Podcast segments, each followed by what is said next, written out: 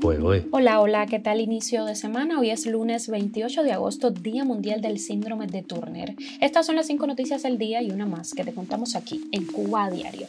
Esto es Cuba a Diario, el podcast de Diario de Cuba con las últimas noticias para los que se van conectando. El desarrollo del sector agrícola también pasa por el aro de la Cubastroika. México, la nueva mina de oro para el sostén del régimen de Cuba. El MINREX dice que Estados Unidos ha mencionado la intención de reanudar la concesión de visas de no inmigrantes. Invasor rompe el silencio oficial sobre los feminicidios en Cuba y cita datos independientes. Cuba recibe intensas lluvias asociadas a Idalia y la defensa civil establece la fase informativa. Esto es Cuba a Diario, el podcast noticioso de Diario de Cuba. Comenzamos. Igual que hicieron con el tema de la digitalización del control fiscal y la banca electrónica, expertos del Instituto de Economía del Crecimiento Stolipin enviaron propuestas al gobierno cubano sobre el desarrollo de la agricultura en la isla.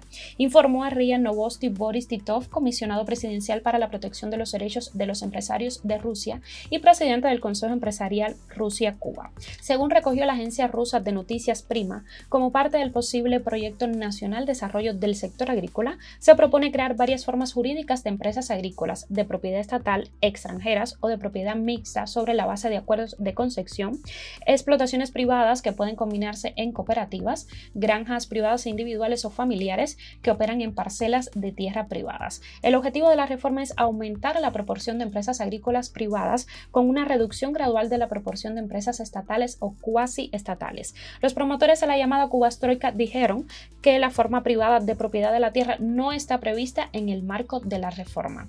La venta de todas las tierras agrícolas, según el plan de los reformadores, debería concentrarse en un agroban especialmente creado y asignado por el Banco de Crédito y Comercio que considera préstamos preferenciales a las empresas garantizadas por el derecho a arrendar terrenos. Moscú se ha convertido en uno de los apoyos esenciales del régimen cubano. Financiamiento ruso impulsa numerosos proyectos prioritarios para el régimen.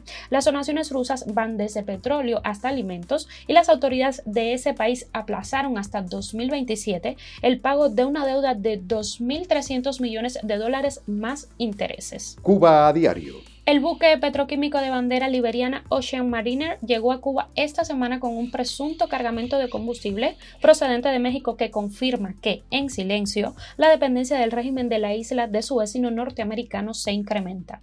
De acuerdo con sitios de rastreo de buques, el navío procedente de la terminal portuaria mexicana de Pajaritos, de donde salió el día 22 de agosto, llegó a La Habana este viernes 25 y de allí proseguirá viaje hacia Santiago de Cuba.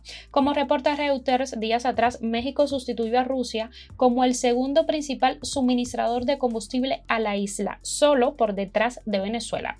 La estatal Petróleos Mexicanos suministró solo en los últimos cuatro meses alrededor de 13 millones de barriles de crudo ligero Olmeca, una variedad que se adapta mejor a las antiguas refinerías cubanas que el petróleo pesado de Venezuela. La Habana ha comenzado a utilizar sus propios barcos petroleros pertenecientes al conglomerado empresarial de los militares Gaesa para aumentar las importaciones de petróleo crudo desde el país vecino. A partir de julio, el buque Vilma ha hecho dos viajes desde la terminal mexicana de Pajaritos a refinerías cubanas de Cienfuegos y La Habana, mientras que el Delsa también entregó crudo mexicano de Pajaritos a Cienfuegos en junio y luego navegó a Venezuela donde cargo petróleo según los datos. Ambos buques están entre los pocos petroleros cubanos no sancionados por la Oficina de Control de Activos Extranjeros del Departamento del Tesoro de los Estados Unidos. Carlos Fernández de Cosío, viceministro de Relaciones Exteriores, dijo que el gobierno de Estados Unidos ha mencionado al régimen la intención de reanudar los servicios de otorgamiento de visas de no inmigrantes a ciudadanos cubanos con entradas múltiples, pero aclaró desconocer detalles a falta de una declaración oficial de Washington. Según una información obtenida por América Noticias por tres fuentes del gobierno que hablaron bajo condición de anonimato, Washington reanudará la emisión de visados de cinco años B2 para cubanos suspendidos en 2019 bajo la presidencia de Donald Trump y en medio de fricciones diplomáticas tras los incidentes de salud sufridos por personal estadounidense en La Habana. El plan del gobierno del presidente Joe Biden no contempla el regreso de las entrevistas consulares en La Habana por el momento, pero significa un gran cambio para cientos de miles de cubanos que tienen familiares en Estados Unidos, señaló el reporte de América TV.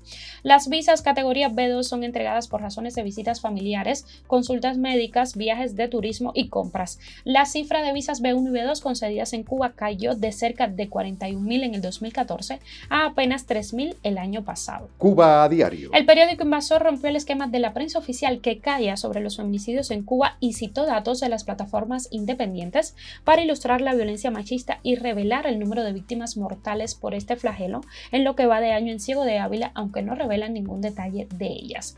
En febrero se conoció del asesinato con una pistola de pesca a un morón de una joven cuyo nombre no se supo.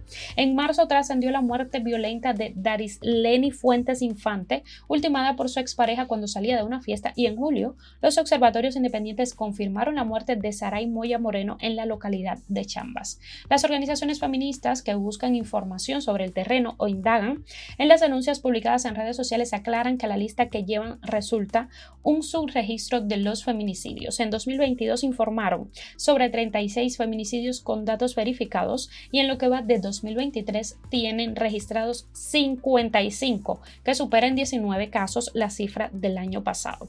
Invasor recoge los testimonios de Ana y Gertrudis dos sobrevivientes de la violencia machista en la provincia.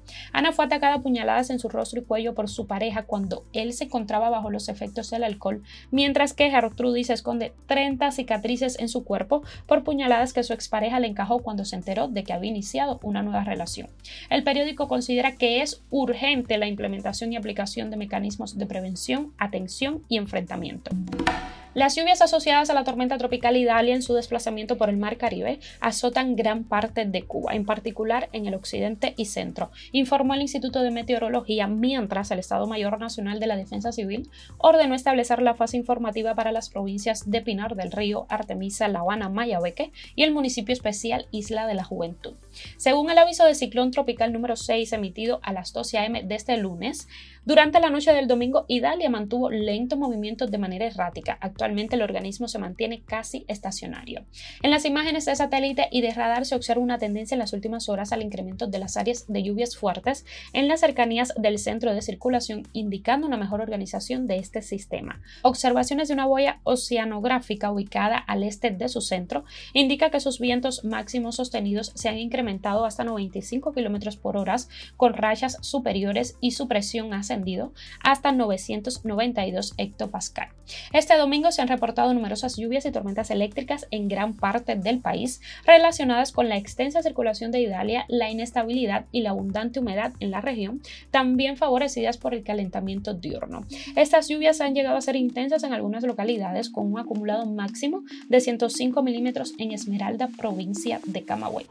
Noticia extra. Oppenheimer, la película sobre la creación de la bomba atómica por el grupo de científicos liderado por el físico Robert Oppenheimer, se ha convertido en la cinta dirigida por Christopher Nolan más vista en España. La película supera a otras del director como Origen, El Caballero Oscuro o Interestelar, tras recaudar más de 17 millones de euros en taquilla.